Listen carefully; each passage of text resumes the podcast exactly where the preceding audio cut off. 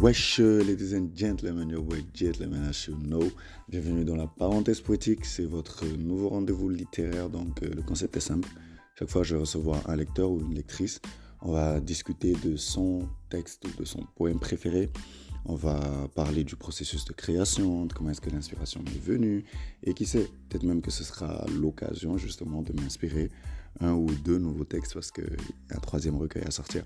Donc le principe est simple, si vous voulez participer, n'hésitez pas à me laisser un message sur mes différents réseaux, Twitter, Instagram, Facebook, je pas encore Snapchat, mais bon, voilà, tu connais. Hello everyone, c'est toujours un plaisir de vous retrouver chaque dimanche du coup pour un nouvel épisode de la parenthèse poétique. Et comme à l'accoutumée, je reçois une personne super mais méga brillante. Je vais lui laisser le soin de se présenter, comme ça vous allez découvrir ce qui est notre invité du jour. Aïssatou, déjà merci d'avoir accepté mon invitation. Je te laisse, euh, bah, je laisse les, auditeurs faire connaissance avec toi. Hello, hello. Alors, euh, je suis très contente d'être là. Merci pour l'invitation, ça fait super plaisir. Et euh, bon, que je vais me présenter. Bah, moi, c'est Aïssatou Sarr. J'ai 21 ans. Je suis euh, en première année de sociologie à Paris. Du coup, ça se passe bien et tout. Et, bah, en fait, ce que tu oublies de dire, c'est que toi aussi, tu écris. Pourquoi vous aimez faire les timides, les gens qui écrivent, là, vous aimez rester dans vos coins? Donc, du coup, toi aussi, il t'arrive d'écrire des poèmes, de partager tes idées et tout ça. Et bah, j'espère aussi que bientôt on aura droit à un recueil de ta part et tout.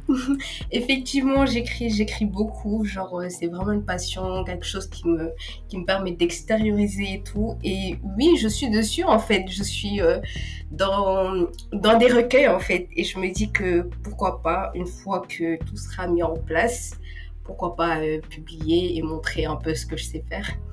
Ah, on te donne jusqu'à 2023. Hein. Nous, on est un public très impatient, tu vois. On donne des deadlines ah. On te donne jusqu'à.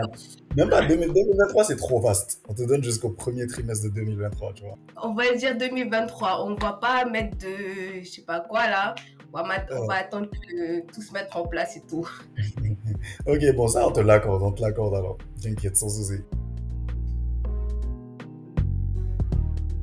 Bon, en tout cas, comme je l'ai dit tout à l'heure, franchement, c'est un grand plaisir de te recevoir euh, dans ce nouvel épisode du podcast. Et bah, comme tu sais, du coup, euh, le but est simple, c'est que chaque fois, je reçois quelqu'un avec qui on discute de son texte ou de son poème préféré. Tu vois, on parle du thème justement qui était dans ce texte-là et tout. On essaye vraiment de développer la perspective que chacun a de, de, bah, de, de, ce thème, si c'est l'amour, si c'est l'amitié, si c'est la dépression, la déception et tout. Et juste avant de passer du coup au texte, euh, je demande toujours à mes invités s'ils se rappellent un peu comment est-ce qu'on s'est connus ou s'ils ont une anecdote du coup qui, bah, qui m'implique. Et donc, du coup, est-ce que toi, tu as une anecdote qui m'implique ou est-ce que tu te rappelles un peu de comment est-ce qu'on s'est connus? Euh, Bon, du coup, je me rappelle, on va dire, que c'était quand j'étais à Dakar, que je mhm. faisais mes études en sciences politiques et relations internationales. Et c'était, lors d'un meet-up, je pense, avec Pathé, mhm. où il me présentait justement euh, son livre.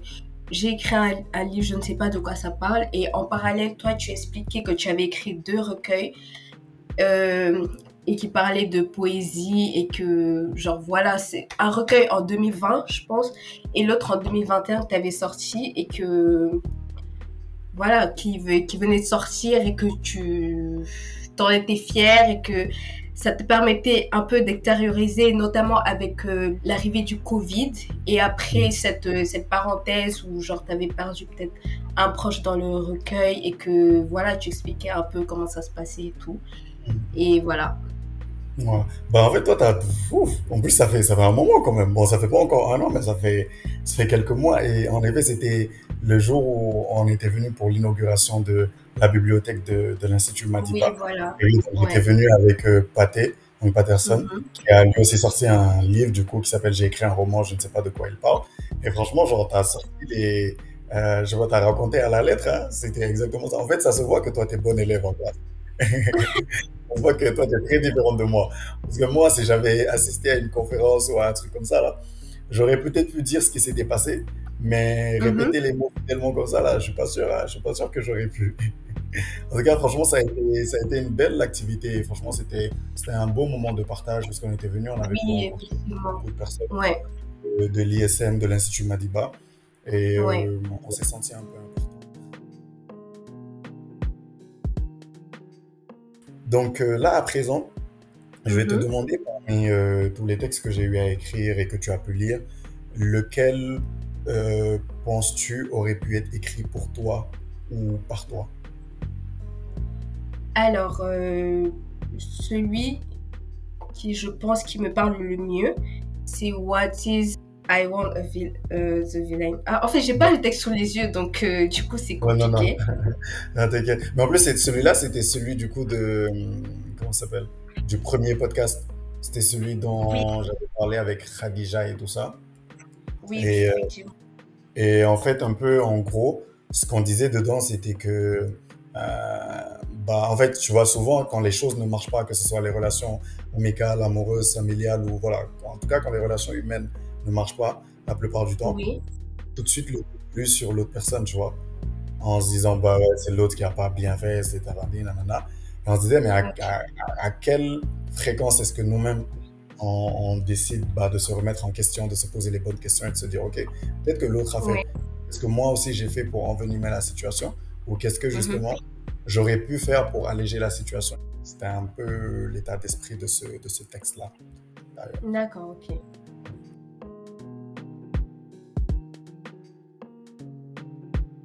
Et bah du coup maintenant, on va passer au texte que tu vas nous lire et qui sera le texte dont on va discuter tout au long de ce podcast. D'accord. Donc, euh, I wish I knew your love language. Ok. Ainsi valse la vie. Ainsi cessons nos souvenirs et tout ce qu'on avait construit. Le temps est mi, mi-figue, mi-raisin. Pourquoi que nous, de nous deux la distance veut avoir raison Je nous croyais plus fort, plus tenace. Je ne m'attendais pas à ce qu'on succombe dès la première menace. Le temps était certes nuageux et rempli d'orages, mais on parvenait à atténuer son gris et un bout d'orange. Ainsi valse la vie, ainsi cessons nos souvenirs et tout ce qu'on avait construit. Dis-moi, es-tu plutôt regret ou remords? On a certes pris le mauvais départ, mais, mais qui a dit qu'on s'était mort? Il faut savoir reculer pour mieux sauter, dit-on.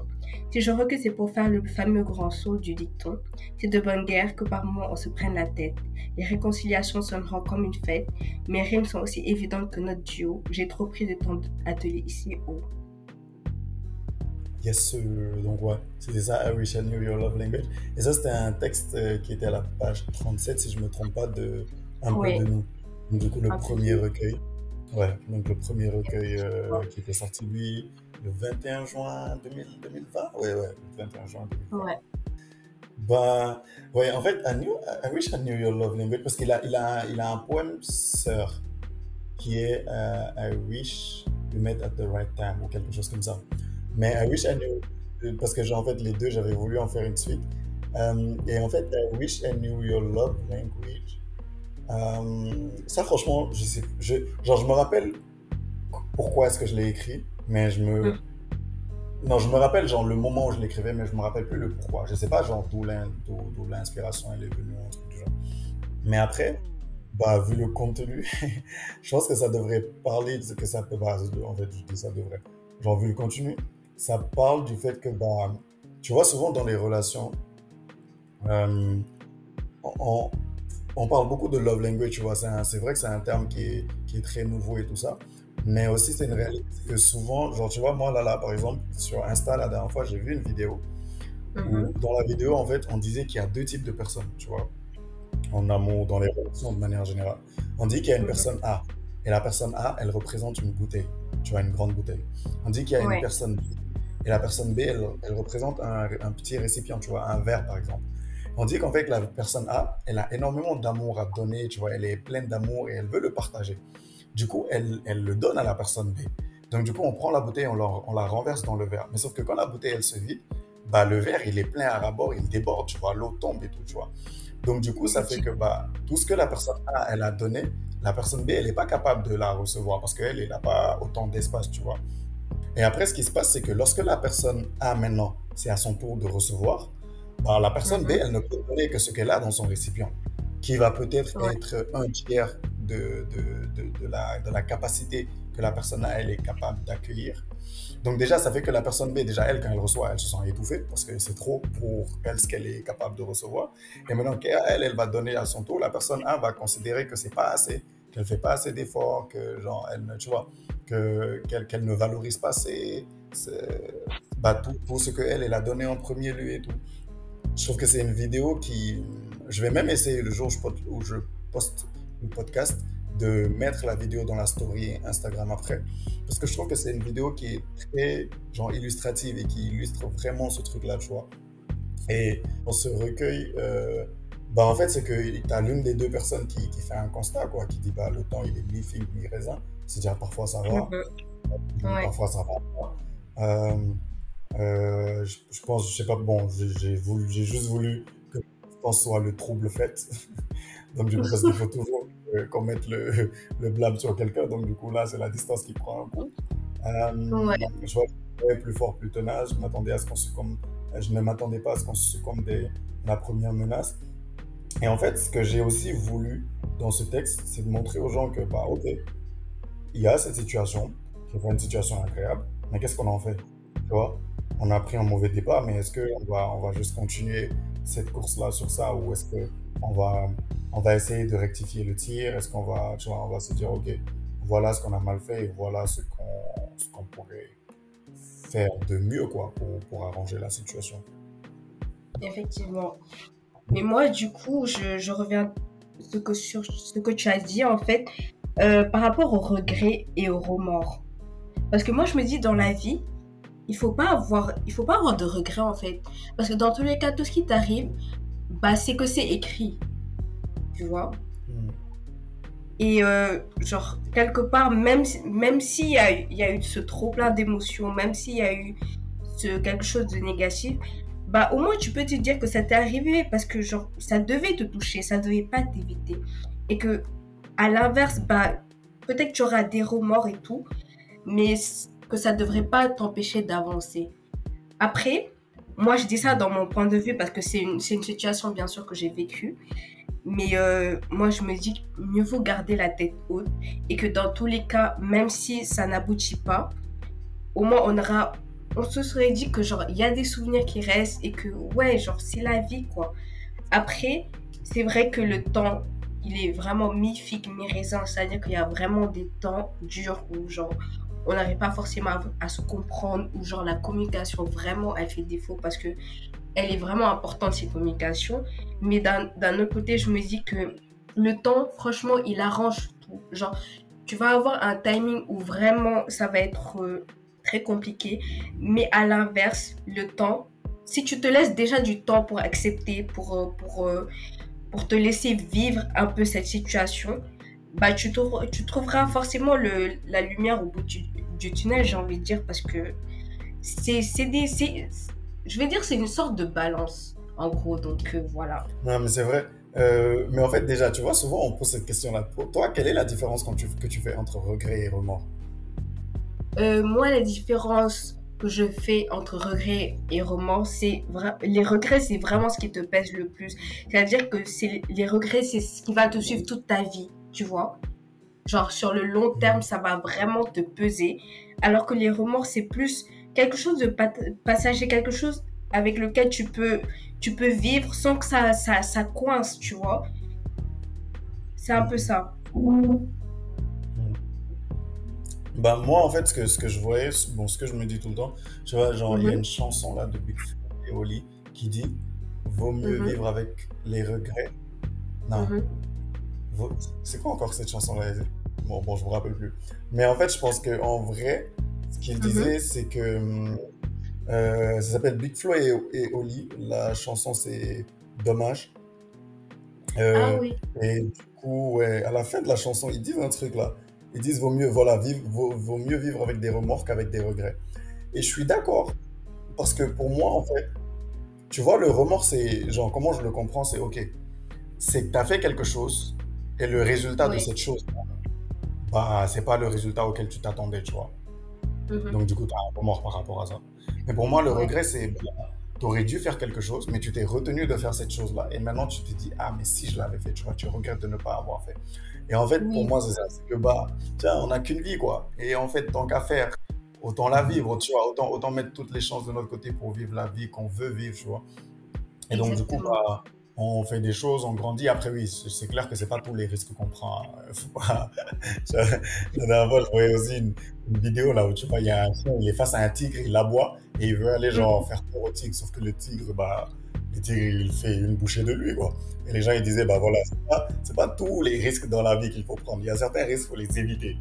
Mais, que tu vois, parfois, il y a des risques qui, quand même, valent la peine d'être, pris. Parce que, en Mhm. vrai, ça te ramène que de belles choses, ça te ramène que de belles expériences euh, après et tout ça, tu vois. Et je pense que ça va aussi dans le sens de, une fois, en fait, je parlais, genre, dans un des podcasts euh, d'avant, je sais plus c'était avec lequel ou laquelle des invités, où on disait que Mhm. ce qui est drôle aujourd'hui, c'est que quand les choses ne marchent pas, au lieu de s'asseoir et de se dire, OK, voilà ce qui marche pas, et voilà la solution qu'on a trouvée à ça, genre, les gens, ils, tu vois, on, on laisse juste tomber, quoi. On, cherche la facilité. Après, moi, je dis ça, mais en vrai, je pense que dans ma vie de tous les jours, je suis un, je suis pas un pessimiste, mais tu vois, j'aime, je, je, moi, je me prépare au pire quand il y a une situation, tu vois. Je me dis le pire qui peut arriver, c'est ça, tu vois. Et comme ça, parce que j'aime pas être surpris, j'aime pas être dans des situations où, genre, tu vois, genre, je suis surpris ou j'ai pas anticipé sur comment est-ce que les choses allaient se Mhm. passer. Et donc, du coup, je me dis, voilà le pire. Et je, je- mais je, je- c'est vrai que c'est très contradictoire, mais en imaginant le pire, j'essaie quand même de, de travailler pour avoir le meilleur de cette situation-là. Je me dis, OK, ça c'est le meilleur qu'on va avoir de cette situation-là. Donc, euh, je, je, je- je bosse de sorte à avoir le meilleur de cette situation. Mais je garde toujours en tête que, bah, en vrai, c'est ce pire-là qui peut arriver, quoi. Donc, et je sais que parfois les gens, ils ont l'impression que c'est contre-productif, mais moi, je sais pas pourquoi, j'ai l'impression que c'est assez productif. J'ai l'impression que c'est ça qui marche avec moi, en fait. Bah oui, après tu me diras que en vrai, chacun a sa manière d'évoluer, tu vois. Par exemple, dans, dans ton exemple, tu as dit que genre ça peut être contre-productif, mais pour toi ça marche bien. C'est-à-dire que genre c'est ta méthode à toi, c'est ta méthode de- d'encaisser, c'est ta méthode de d'avancer tout simplement. Donc euh, tant que toi ça te va, bah dis-toi que c'est c'est pour toi en fait. Non, et c'est clair parce qu'on a, tu vois, on a des, euh, comment dire encore, on a des mécanismes différents, on a des, des, euh, des manières de fonctionner différentes et tout ça. Exactement, Donc, euh, oui, oui. On voit ce qui marche pour l'un, ne marche pas forcément pour l'autre. Ça me fait penser un peu à un livre que j'ai lu qui s'appelle euh, L'intelligence artificielle et ça parle justement de ces mécanismes-là et qui, euh, qui, qui, qui font que, genre, euh, qui te montrent en gros comment ton, comment ton cerveau il fonctionne de manière émotionnelle. C'est-à-dire qu'il va puiser dans tous tes mécanismes, dans toutes les, parties de ton cerveau et qui vont, qui vont faire, qui vont, qui vont t'aider à comprendre en fait comment tu vis certaines situations. C'est-à-dire quand tu es dans le deuil, bien que quand tu es dans une tristesse, tristesse profonde, bah tu vas pouvoir savoir pourquoi ça t'arrive et comment gérer cette émotion en fait. Et c'est vraiment un livre que j'invite à lire en fait parce qu'il va vraiment t'aider sur le point émotionnel et psychologique d'un côté à vraiment faire ce travail là profond sur, sur toi-même et après en sortir grandi en fait. Moi ça m'a beaucoup aidé. Malheureusement, j'ai pas le livre, j'ai pas pu le terminer parce que voilà, mais euh, franchement, c'est vraiment un livre que je recommande. T'as, dit le titre, c'est quoi? L'intelligence L'in- artificielle, c'est ça? Oui, l'intelligence artificielle de, Jo- de George Goldman. Ok. De George Goldman, oh ok. C'est, le fils de Goldman le chanteur? Non, non. Ah ok, rien à voir, parce que je me suis dit, ah. Mais, mais peut-être ça se trouve, hein, parce que Jean-Jacques Goldman, là, lui, gars, c'était, un esprit, donc ça m'étonnerait même C'est pas. que- c'est pas Goldman, c'est Goldman. Ah, ok, ok, ok. Oh, ok, ok. Ok, ah, parce que j'allais me dire, genre, Jean-Jacques, déjà, lui, là, il a époustouflé le monde artistique. Et il a laissé l'héritage à un de ses fils ou à un membre de sa famille, quoi. Non, mais... Et en plus, tu vois, comme ce que tu disais là, Mhm. aujourd'hui, tu vois le, le- le mécanisme, en fait, de chaque personne face à certaines situations. En fait, c'est Mhm. des choses qui... Tu, tu vas avoir des gens dans la vie, un groupe de personnes qui vont se reconnaître dans un même mécanisme et tout ça. Parce que Mhm. soit genre, ils ont beaucoup de, de choses en commun, que ce soit le contexte euh, dans lequel ces événements-là se sont passés ou le moment de leur vie auquel ils étaient ou où, où ces événements-là se sont passés. Mais Oui. euh, Mm. en fait, c'est pas ça qui fait que c'est quelque chose qui va, qui va réussir à tout le monde. Tu vois, par, par exemple, là, en fait, je le dis parce qu'il y avait une vidéo de la dernière fois qui disait en fait, tout le monde se plaint toujours. On dit toujours oui, mes parents, ils sont plus laxistes avec les autres enfants et tout ça. Et il disait, mais en fait, il n'y a aucun enfant qui grandit dans la même famille. Il dit, quand toi, tu es l'aîné, tu grandis dans une famille, dans, dans un couple, tu vois, qui est, qui est au début de leur vie familiale, euh, papa et maman, nouvellement mariés, ils profitent de la vie, nanani, nanana, tu vois. Et toi, tu viens. Ouais. Dis maintenant, quand toi, tu as un petit frère ou une petite sœur, bah, le petit frère ou la petite sœur, il vient pas dans le même contexte que toi, tu es venu. Il vient dans un contexte justement, euh, bah, c'est une famille où il y a déjà un enfant. Donc, la dynamique, en fait, de la famille change. Euh, les plans que les parents, ils avaient, ils changent. Euh, même le temps que les parents, ils avaient pour certaines choses, ils changent et tout, tu vois. Et il dit ainsi de suite. Chaque fois qu'un enfant se rajoute, bah, le contexte dans lequel cet enfant-là, il vient, il est différent du contexte dans lequel les autres étaient. Et il dit à un moment donné, bah, tu arrives dans un contexte même où on se dit, ah ok, les parents, ils sont trop laxistes par rapport aux enfants, aux, derniers et tout ça. Mais c'est pas ça, c'est juste qu'il y a un transfert de pouvoir et de compétences qui est fait sur les aînés et qui fait qu'il y a certaines questions que ce sont les aînés qui, qui gèrent, tu vois, c'est les aînés qui sont plus en, en lien avec les autres enfants pour gérer certaines questions et tout ça. Et ça fait juste que bah, bah, les enfants, les, les parents plutôt, ils ont beaucoup plus de recul par rapport à ça. Et donc, du coup, c'est pour ça, parfois, on a l'impression qu'ils sont beaucoup plus laxistes avec les derniers et tout ça. Et vu les choses sous cet angle-là, je me suis dit, ah ouais, mais en fait, c'est pas, c'est pas faux. C'est pas faux et c'est pas bête du tout. Parce que nous, on est tout à dire, oui, mes parents, ils sont trop sympas avec celui-là, alors que moi, on me faisait ceci, cela. Alors que, Mm. bah, déjà, les parents, ils disaient aussi que, déjà, les parents, ils vous ont pas eu aux mêmes âges. Et juste ce changement-là, donc l'âge qui change, Ouais. c'est là un gros changement, en fait, dans la vie des gens. Effectivement, ouais, c'est vrai. C'est totalement vrai, en fait. Mais, mais déjà, pour, donc du coup, pour revenir un peu au, au- au- texte là, I wish I knew your love language, je pense aussi que de manière générale, tu vois, on dit beaucoup, ouais, mais tu vois, tu connais pas le love language de la personne, nanani, nanana et tout. Et c'est dur la mesure où, oui, quand vous vous rencontrez, que vous commencez à discuter, mais vous vous trouvez quand même des points communs. Parce que c'est les points en commun qui fait que votre relation ou vos discussions évoluent jusqu'à ce que vous deveniez un couple ou mari et femme et tout et tout, tu vois. Et en fait, moi, c'est ça, c'est ça qui me truc. Je me dis, ok. Donc, en fait, durant tout ce moment-là, il n'y avait pas de question de love language. Parce que moi, je trouve que la- le, le moment de, de- du flirt ou de la drague, bah, c'est le moment où tu prouves le plus, tu vois. C'est le moment où tu fais le plus de choses. Donc, si c'est le moment où, par exemple, tu offres des fleurs, mais que toi, ton love language, c'est pas, pas recevoir des fleurs, bah, Ouais. genre, je pense que c'est le moment où tu dois me le dire, ou tu dois me le faire comprendre, ou je sais pas, tu vois Mhm. pas, Ouais. pas, mais pas accepter. Tu vois, bon, je le dis dans mon sens, mais je pense que même dans l'autre sens, des, que ce soit de- les attentions de la fille vers le garçon, tu vois. Je suis sûr, au début, Mhm. surtout au début, là, quand les gens ils sont là, genre quand tu les appelles tous les jours, ça les dérange pas. Vous passez 24 heures au téléphone, il n'y a pas de souci. Tu leur envoies un Mhm. message à ch- chaque demi-heure, tu vois, ça dérange pas. Et après, un Ouais. beau jour, ça se lève et ça se dit, ouais, tu m'étouffes, tu prends mon espace, frère. Ouais. Exactement, en fait. Début, au début, au contraire, au début, t'aimais ça. Au début, genre, même toi, t'étais, t'étais à fond dedans, tu vois. Et, et, et je pense juste que, tu vois, parfois, quand- si je, Mhm. si je fais un parallèle avec ce truc-là de, des enfants et tout ça, euh, je pense que, Ouais. tu vois, les personnes qu'on est quand on vient de se rencontrer, on n'est plus les mêmes personnes, en fait, après un mois, après deux mois, après six mois, après un an et tout.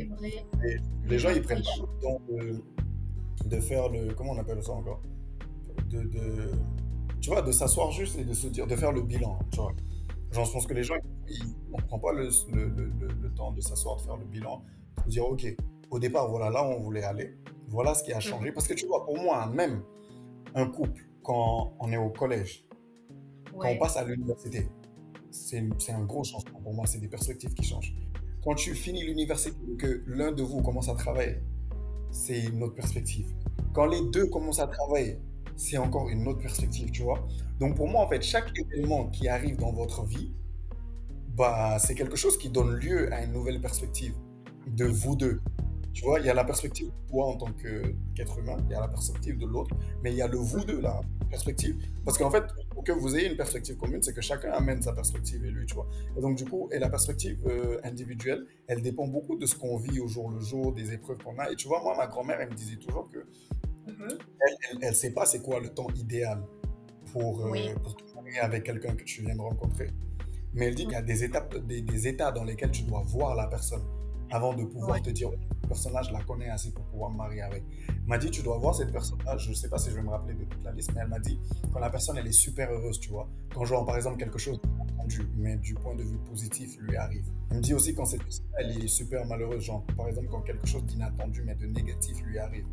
Tu vois, elle m'a dit aussi, là, quand quand son statut change, mais pas son statut en mode genre, il passe de nobody à une grande star, mais genre, quand par exemple la personne de chômeur à salarié, ou que la personne a une promotion dans sa boîte, ou tu vois, en tout cas que la personne réalise un truc et qu'il lui confère un minimum de pouvoir. Elle me dit, c'est ça aussi des choses qui permettent d'analyser la personne. Elle dit quand la personne, elle, elle, genre, elle gagne une grosse somme d'argent, ou en tout cas elle vient de genre, il y a un gros truc euh, matériel, tu vois, un surplus matériel qui se dans sa vie. Elle dit ça aussi, c'est important. Et elle a dit aussi quand la personne, elle perd quelqu'un de proche, tu vois, genre quand la personne, elle fait face à, un deuil et tout, tu vois. Et elle disait, en fait, je pense qu'il y en avait plus, je sais pas si je, si je, me rappelle de toutes les situations, mais elle m'avait listé des situations. Et elle avait dit qu'en fait, ça, ce sont les différentes situations qui peuvent vraiment te permettre de savoir si tu connais quelqu'un. Parce que tu vois, souvent on dit, ouais, mais je croyais le connaître. Mais tu le croyais, tu croyais le sais pas, c'est même pas que tu croyais le connaître. Parfois, on se dit, ah, je croyais le connaître, mais la personne, elle a changé. C'est pas que la personne, elle a changé, en fait. C'est que tu connais la personne dans un contexte qui était platonique. Oui, voilà. dans ce contexte-là, il n'y avait pas de changement, il n'y avait pas de, il y avait pas de, de, comment on appelle ça encore, dans les films là, le moment où genre les choses changent et tout ça, ah, comment on appelle ça encore? Tu vois, dans les films quand il y a des, quand, quand il y a des trucs qui se passent et tout ça. Bref, les, les, les gens qui, regardent les films vont comprendre. Mais je voulais dire, tu vois, c'est un moment platonique, il n'y a pas de changement, il n'y a pas de, tu vois, il n'y a pas de grand changement et tout. Sauf que quand, une épreuve ou quelque chose d'agréable même arrive à la personne, bah, c'est un changement parce que même la personne, tu vois, elle s'y attendait pas. C'est quelque chose qui va jouer sur son quotidien. Elle va devoir calibrer sa vie en fonction de ça. Et en fait, c'est une nouvelle personne que tu vois. Et, tu vois, il y avait même une autre vidéo. Moi, je regarde beaucoup, tu vois, les vidéos, des comptes. Je suis pas vraiment dans les trucs de, de vidéos de motivation et tout ça, mais je suis vraiment dans les vidéos où les gens, ils partagent leur expérience de vie, où tu vois des couples viennent parler et tout ça. Et euh, il y avait il y avait une vidéo aussi où un des couples, il disait, genre, c'était deux personnes, euh, on leur demandait comment est-ce que vous faites pour rester si longtemps ensemble, 40, hein, 40 ans de mariage et tout ça. Et il dit, bah, parce que on accepte. Il dit en fait parce que le, le souci, c'est pas de, de, se dire, ok, j'aime la personne. Il se dit, c'est cette personne-là, dans 5 ans, elle va être une autre personne que celle que j'ai connue aujourd'hui. Tu vois Et dans 5 ans, dans moins de 5 ans, dans plus de 5 ans. Et le souci, c'est, OK, est-ce que de ce que je vois, je pense que dans 5 ans, quand elle va changer, c'est quelqu'un avec qui je voudrais renouveler, tu vois, ce contrat-là. Oui. oui. Parce que tu vois, les gens changent. On ne reste pas, on reste pas platonique, on reste pas les. Ça. Et je pense que c'est quelque chose qu'on ne prend pas vraiment assez en compte parce que moi, je trouve qu'on a le. Ouais, il a changé trop facile, elle a changé. Je mais après, je pense que les gens, ils, ils prennent pas ce temps-là de se remettre en question, en fait. Il n'y a pas cette remise en question derrière qui fait que quand il y a une situation qui va se poser, bah, elle sera en mesure de comprendre, en fait. Et il y a, c'est vrai, ce rapport de perspective. Mais derrière, moi, je me dis, c'est vraiment un travail de remise en question parce que c'est facile de dire à une personne, oui, tu as changé, tu es plus la même et tout. Mais est-ce que tu prends le temps de savoir réellement si ce qui se passe dans sa vie, est-ce que vraiment tout va bien? C'est vraiment ça qui est important parce que à la fin, tu vas te retrouver. Genre, moi, je me dis, après, c'est toi qui es bête en fait parce que tu vas pas pouvoir bien te dire, ouais, j'ai pas, j'ai pas, j'ai pas essayé de la comprendre, j'ai pas essayé d'être là pour elle pour savoir ce qui n'allait pas avant de, de, lui dire oui, tu as changé. Parce qu'il y a plein, plein, plein de situations qui peuvent arriver dans ta vie. Et genre, euh, tu vas être bloqué. Mais forcément, tu ne sauras pas comment les gérer. Et quand, et quand une autre personne vient te dire oui, tu as changé, qu'est-ce qui se passe et tout, bah, au moins, dis-toi que ah, peut-être c'est un temps dans sa vie, ou bien elle a besoin de respirer, ou bien elle a un truc à régler. Mais au moins, pose au moins la question au préalable de savoir si ça va. Parce que la remise en question, elle est toujours bien si tu le fais pas, c'est que forcément, il y a quelque chose qui va pas de ton côté aussi. Après, il faut pas blâmer. Mais moi, je me dis que la remise en question, elle est primordiale dans le sens où ça va vraiment t'aider à comprendre euh, comment la personne, elle vit certaines situations. Non, non, c'est clair. Non, c'est clair. C'est clair. En plus, euh, pour moi, le, le, le, le, truc même, en fait, avec ça, c'est que, tu sais, aujourd'hui, je pense qu'on est à une période où on, a, on, a, on, a, on faisait comme si le fait que les gens changent, c'était une mauvaise chose. Alors que pour moi, en fait, on est destiné à changer. C'est normal qu'on change, on est destiné à changer. Euh, c'est pas, c'est même pas un changement, c'est une évolution, quoi, tu vois. C'est que tu passes à un, point A à un point B. Euh, on n'est pas censé rester les mêmes personnes euh, ad vitam aeternam, quoi. Mm-hmm. et je pense que le changement, c'est quelque chose aussi qu'on a trop pris dans, dans, son sens négatif, tu vois. On se dit, en fait, ouais, quand la personne est c'est quelqu'un de mauvais et tout, alors que pas du tout, hein. Parfois, c'est pour la bonne cause aussi. Genre, les gens changent, ils deviennent de meilleures personnes. Euh, mm. Et comme tu as dit, en fait, c'est qu'aujourd'hui, les, euh, les. Comment on appelle ça encore?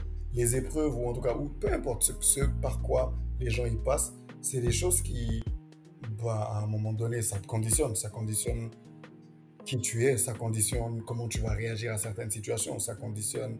Euh, bah, comment, juste comment de manière générale tu vois, tu vas être dans la vie. C'est moi, par exemple, moi je me dis souvent, quelqu'un peut me faire une chose une fois. Franchement, je trouve pas de, je vais pas m'en vouloir parce que je me dis, ok, like it's on, tu vois. Par contre, si la même personne, elle me refait la même chose deux fois, trois fois, ah, clairement, je peux même pas lui en vouloir en fait. Genre, clairement, la faute, c'est de ma faute. Je peux même pas en vouloir à la personne, tu vois. Parce que je trouve aussi que dans la vie, ce qui se passe, c'est que très souvent, on se met dans des positions de vulnérabilité, tu vois. Genre, en fait, on facilite la tâche aux gens à nous, tu vois, genre, à, juste nous faire mal, quoi. Et je le dis pas dans la mesure où je dis, ouais, il faut pas être vulnérable en amour et donner son cœur et tout ça, non, parce que pour moi, c'est quelque chose d'essentiel.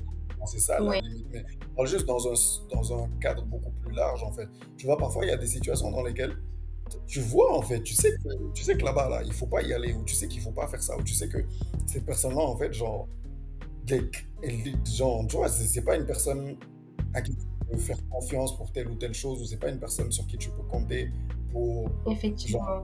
pour, ne pas hurt tes feelings et tout ça. Et pourtant, tu y vas, check out. Que, je dis pas que, que, que, que, que tu l'as cherché si ça t'arrive, hein. mais pour moi, c'est que il y a certaines situations dans lesquelles il faut bien évaluer, tu vois, pour qui. Tu vois, il y a Bob Marley, il y a cette citation de Bob Marley là que j'ai repris dans Journey of a Broken Hearted, je pense, qui dit en fait la mm-hmm. vérité, tout le monde va te faire du mal, tout le monde va te décevoir à un moment donné, tout le monde va te blesser. Mais en fait, il faut choisir les personnes qui valent la peine, en fait, tu vois. Oui. C'est, pour moi, c'est un privilège, en fait, que, que les gens ils, ils, puissent avoir accès à toi au point de te, de, de, te faire du mal ou quoi que ce soit, genre. Mais il faut que ce soit aussi, genre, tu vois, tu peux pas juste permettre à n'importe qui de, de pull up et de te dire, ça va.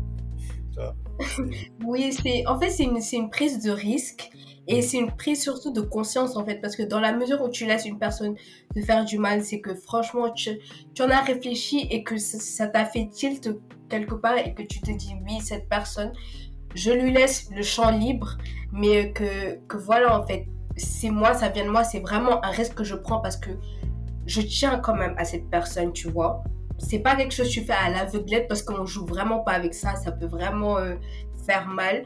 Mais à partir du moment où tu, le fais, c'est que tu es vraiment conscient de, de la chose, en fait. C'est ça.